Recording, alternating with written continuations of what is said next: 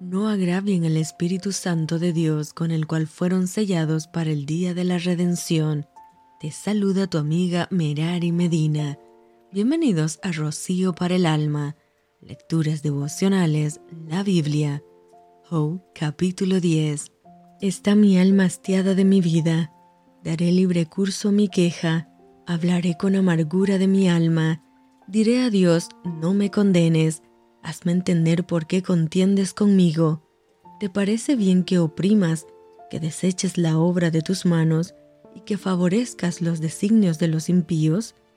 ¿Tienes tú acaso ojos de carne? ¿Ves tú como ve el hombre? ¿Son tus días como los días del hombre? ¿O tus años como los tiempos humanos?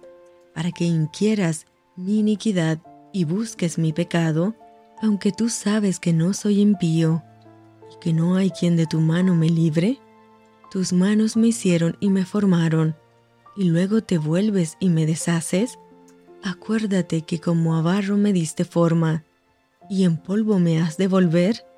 ¿No me vaciaste como leche, y como queso me cuajaste? Me vestiste de piel y carne, y me tejiste con huesos y nervios. Vida y misericordia me concediste, y tu cuidado guardó mi espíritu. Estas cosas tienes guardadas en tu corazón. Yo sé que están cerca de ti. Si pequé, tú me has observado, y no me tendrás por limpio de mi iniquidad. Si fuera malo, ay de mí, y si fuere justo, no levantaré mi cabeza, estando hastiado de deshonra y de verme afligido. Si mi cabeza se alzare, cual león tú me cazas, y vuelves a hacer en mí maravillas renuevas contra mí tus pruebas y aumentas conmigo tu furor como tropas de relevo. ¿Por qué me sacaste de la matriz? Hubiera yo expirado y ningún ojo me habría visto, fuera como si nunca hubiera existido, llevado del vientre a la sepultura.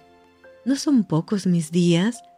Cesa, pues, y déjame para que me consuele un poco, antes que vaya para no volver a la tierra de tinieblas y de sombra de muerte, tierra de oscuridad, lóbrega, como sombra de muerte y sin orden, y cuya luz es como densas tinieblas.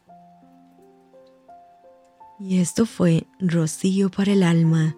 Te envío con mucho cariño, fuertes abrazos tototes y lluvia de bendiciones.